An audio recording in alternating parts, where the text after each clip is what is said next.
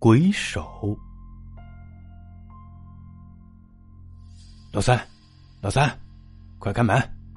你看哥几个给你拿了什么好东西？老三，室内传来连绵不断的呼噜声。哎，这小子是不是睡着了？还是咱们自己开得了？其中一个舍友放下手中的大包小包，掏出钥匙打开门。果不其然，只见下铺的老三平躺在床上。蒙头大睡，众人也不管他，将吃的喝的摆了一桌。老大看老三像条死鱼一样一动也不动，起身叫他起床。当老大掀起被窝的那一瞬间，他的心仿佛瞬间静止了。老三脸色发紫，舌头拼命的向外伸着，单手紧紧的攥着一个迷你录音机，里面传来了熟悉的大鼾声，咽喉处。被一只小的血手印狠狠的扼住。老三不知道什么时候，悄无声息的死了。当老大从惊吓过度恢复神智后，猛地一嗓子，整个走廊的学生都炸开了，像无头苍蝇似的纷纷的冲出楼外。很快，随着一大学生报警，警方按照惯例保护现场，展开调查。这次陪同警方来的还有异世猎人之称的编外人员，二十来岁的何清胜和他的助手兼女友洛依依。高智商的何清胜年纪轻轻，有偿帮助国外警方破获多起悬案，当然佣金也拿到手软。热衷于冒险、富有正义感的他和医学院科研小组的才女洛依依。在一个案件调查中相识，由于三观完美契合，似乎命中注定，二人很快走到一起。这起案件程序上来讲，应该是警方首先立案调查，如果依旧毫无头绪，才会通知他。但是这名死去的大学生牵连着七年之前的特大性质悬案，同手夺命。事情发生在 F 市。平城县初级中学，单亲家庭的林彤彤，因为面部先天性大面积褐色胎记，从小自卑内向，并有轻度的自闭症。他喜欢活在自己的世界里，经常被同学欺凌。随着林彤彤不断的软弱退步，遭受的捉弄与日俱增，最终不堪侮辱，跳楼自杀。深爱女儿的父亲精神崩溃，随即投河自尽。河水湍急，尸体至今下落全无。众位捉弄过林彤彤、怕引火烧身的同学家长，暗暗缓了一口气。就当此事被校方打通人脉平息不久，一场精心准备的屠杀开始了。一个又一个中小学生下落不明，起先以为是被人贩子拐卖。本地警方立案定成人口失踪案，展开了调查。可随着市区的垃圾堆、郊外的废工厂、某户门口处包装严密的快递等等场合，发现不明孩童尸体。无一例外的是，每个死者的咽喉处都有一个五指扼住的血手印。根据法医断定，很明显是因为窒息导致。可令人不解的是。看血手印大小推断，凶手应该体型娇小，更像十来岁孩子的手。怎么可能拥有这么大的力气？而且，死者生前没有任何挣扎。通过现场更缜密深层的侦查，警察惊讶的发现，经过提取遗留在血手印的皮屑组织做 DNA 比对，凶手。竟然是自杀后的林彤彤。如今是媒体曝光度较高的网络时代，好事者无缝不丁，很快同手索命，谣言四起。很多人认为这是林彤彤临死前的诅咒，其他参与过欺辱林彤彤学生的家长纷纷办理退学手续，搬家转移，试图逃离诅咒的阴霾。可是。倘若真的是冤魂追债，那些人真的天真的以为能逃得了吗？很快，这些搬离到陌生城市的家长绝望的发现，童手索命的噩梦无处不在。当初这起大案本应震惊全国，因为影响太大，牵连着民心所向，在警方高层极力压制之下，此案才没有引起全面性的狂潮。凶手的猖狂让警方颜面丢尽，即便倾巢而出，在幸存的学生附近日夜蹲点可凶手依旧隐逃法外，从此不再犯案。时隔多年。以为凶手罢手成为无头悬案，没想到，距离一千多公里外的 H 市医大同手索命再度上演，就连警方某些人也情不自禁的产生了一种错觉：凶手，也许真的，可能是某个不属于人世的鬼魂。而最令警方头疼的是这名暑假留校的学生，他并非唯一的死者。而是第二起。H 市医大历史悠久，不敢说没有发生过校方教师、学生死亡，但是可以肯定的是，都是属于正常突发疾病的范畴。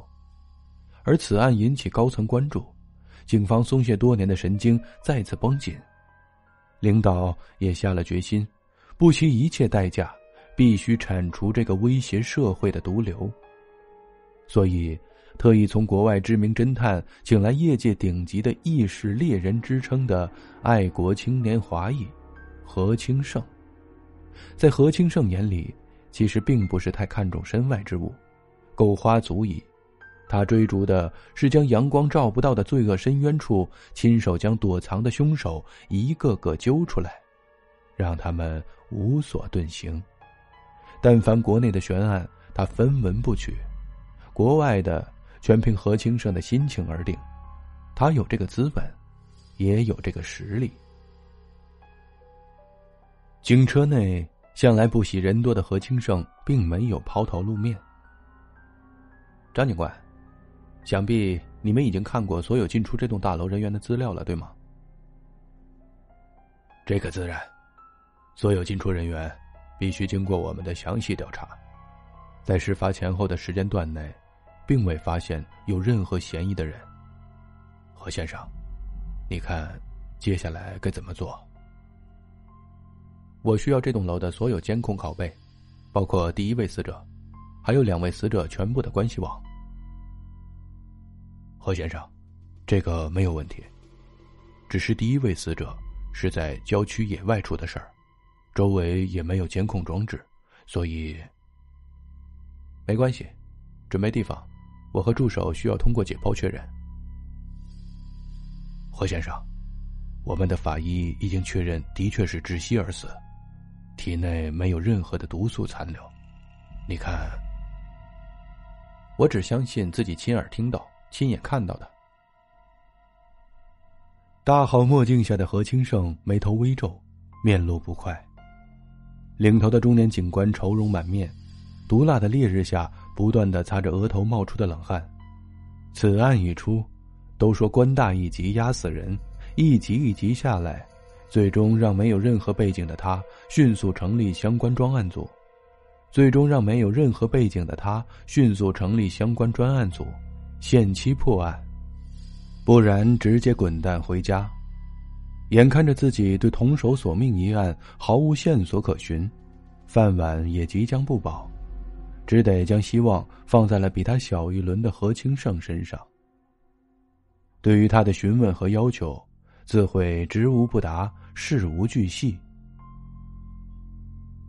经过与死者家属协商后，张警官喊来两名警员，推着两具尸体走进医大解剖室。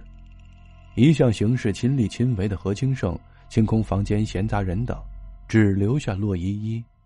两人娴熟的操作下。两具尸体的心、肝、脾、肺、肾，还有各类器官、血管，哪怕是皮肤表层和肌肉，都仔仔细细检查了一遍又一遍。果真如此。精通物理化以及医学的何清盛，一时之间也难以从中获得真相。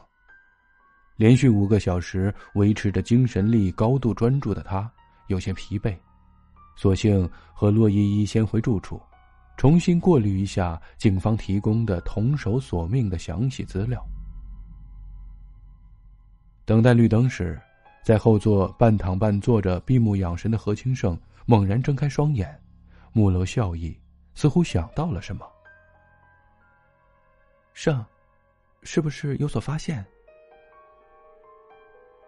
深爱着何清胜的洛依依看他眉头变得舒缓，心中很是开心。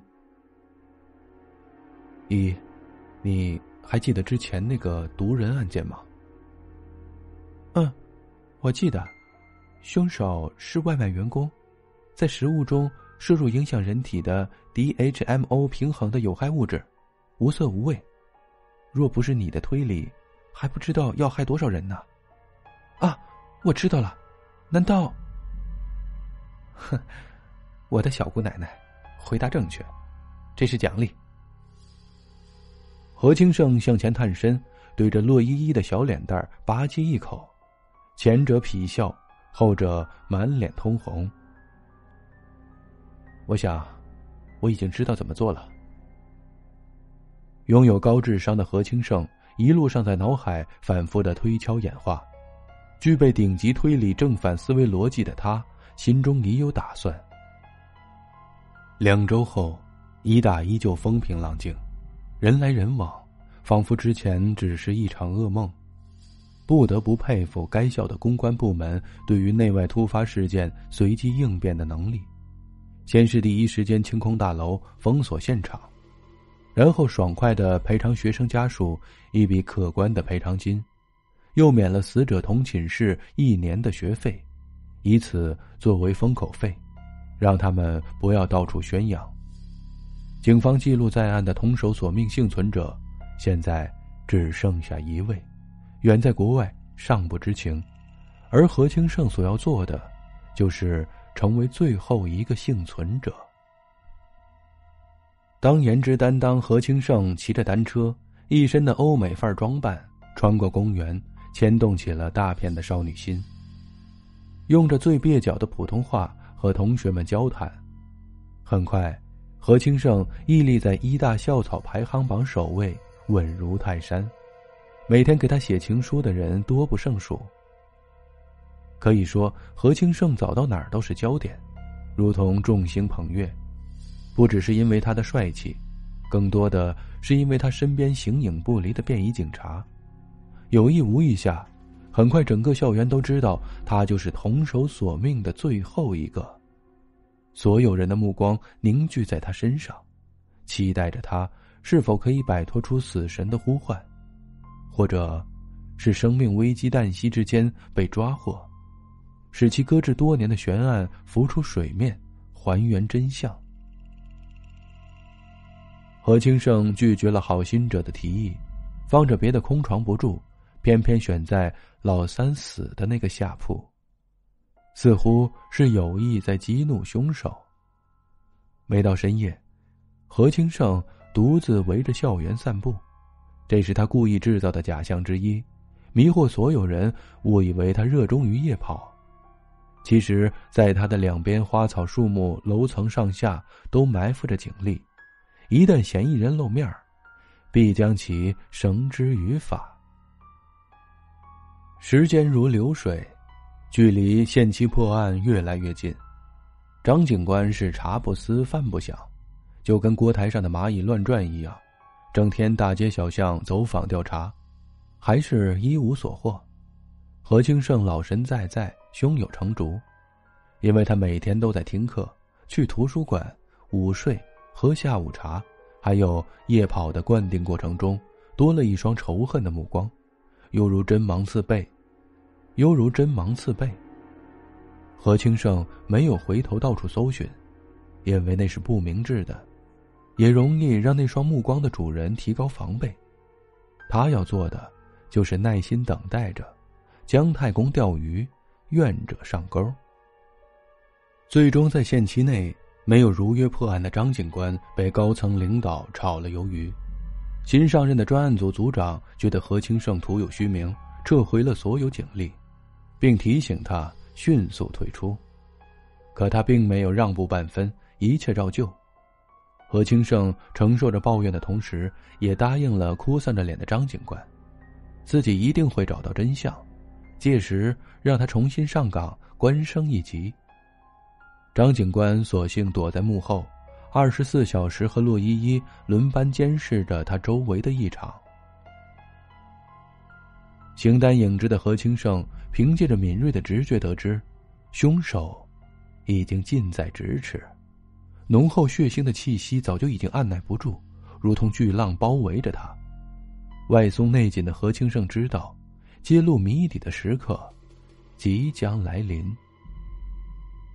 校园的钟声响起，寂静的夜空下，只有何清盛急促的脚步声回荡着。当他从穿过林荫小道进入竹林之后，耳边充斥着清风拂叶的响动。几声不合时宜的蟋蟀清脆叫声响起，除此之外，别无他物。可何清盛突然觉得浑身汗毛直立，感觉有什么危险正在向自己靠近，那股威压直逼心脏。他并没有像常人一样撒腿就跑。而是一反常态的闲庭信步。何清盛暗中有节奏的敲打着口袋，口袋中放着远程监听器，时而两长一短，时而一短一长。那是摩斯密码，也是与洛依依他们联系的方式。其中的讯息是：凶手现身，速来收网。就在最后一个字敲打完毕，还没等何清盛故作轻松的继续前行，他只觉得脑后冷风呼啸而来。学过几年搏击术的何清盛下盘一蹲，一个肘击向后摆去，只觉得触感全无。他向前猛跑几步，豁然转身，谁知身后空无一人。人呢？怎么可能这么快？何清盛左看右看，除了两边漆黑一片的草丛，就是茂密的竹林，连个鬼影都看不到。草丛，伪装，伏地魔，我真是聪明一世，糊涂一时。反应过来的何清盛连忙掏出手机，想打开灯光查看草丛，还没等打开。一阵奇异的芬芳香味扑面而来，紧接着，何清盛全身无力的软倒在地。这时他才看清楚，那个凶手就在他方才的位置。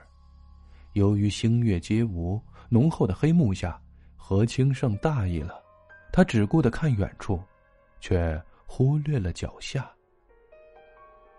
看着面前的他，何清盛并没有大惊失色的去惊讶。而是微微一笑。周大爷，果真是你，正如我所料，能成功避开所有的监控去滥杀无辜，只能是异常熟悉这栋大楼的人。负责宿舍楼的保洁人员嫌疑最大。小伙子挺聪明的，不过可惜啊，要怪，你也只能怪你是那位幸存者。来生记得不要再去欺负别人。一位身材异常瘦小、身穿着黑色夜行衣的老者掏出他精心调制的药水，顺着何清生的嘴巴尽数的灌了下去。接下来的一幕才真正的令他毛骨悚然。只见周大爷解开上衣的纽扣，在他的左胸口处连着心脏的一只幼童的小手，正对着何清盛张牙舞爪。那只手，如果判断没错的话，就是资料上多年前停尸房内林彤彤无端消失的右手。周大爷满脸柔情的轻轻抚摸着那只手，这是他最得意的艺术品。林彤彤的父亲当初也是有名的主刀医生，因为拒绝院长女儿的表白，爱上了面孔上有大片胎记、丑陋的女人。被院长一怒之下辞退。最好的爱情不是金山银山，而是彼此心有所属，精神契合的长久陪伴，并且始终如一。林母的内心美深深吸引着林父，不顾所有人的阻止，他依旧娶她为妻。却在生下林彤彤不久，林母因疾病去世。与林母一样的面孔和胎记，可以说林彤彤就是林父的精神支撑。当初跳河自尽未果，他隐姓埋名，决定报复社会，搜集欺辱他心爱女儿的同学资料，通过各种渠道，从此踏上复仇之路。周大爷，也就是曾经的林父。取出准备好的血液，均匀的涂抹整个小手，然后一点点向何清盛的咽喉处靠近。就在林父想着打算解决掉最后一个，然后自杀时，两旁的竹林瞬间灯火大开。刺目的白光让林父和何清盛陷入茫然状态，紧接着，满脸难以置信的林父被警方控制。张警官穿着警服，摇头晃脑的迈着轻快的小碎步跑过来，亲自扶起何清盛，看着他安然无恙，尽管洞悉一切，为他担惊受怕的洛依依还是伏在何清盛的怀里大哭起来。原来从解剖检查那一刻开始，每一步都在何清盛的掌握之中，警方故意撤掉警力也是在他的指挥下，张警官依旧是张警官。而且如他所愿，官升一级。面对巨额奖金，何清胜却分文不取，全部捐给了大山里的贫困孩子。林父其实并没有错，为爱情他可以奋不顾身，为亲情他可以立地成魔，错就错在将自己的痛苦强加给了更多的人。这个世界。如果没有法律加以制裁，将会有更多的悲剧发生。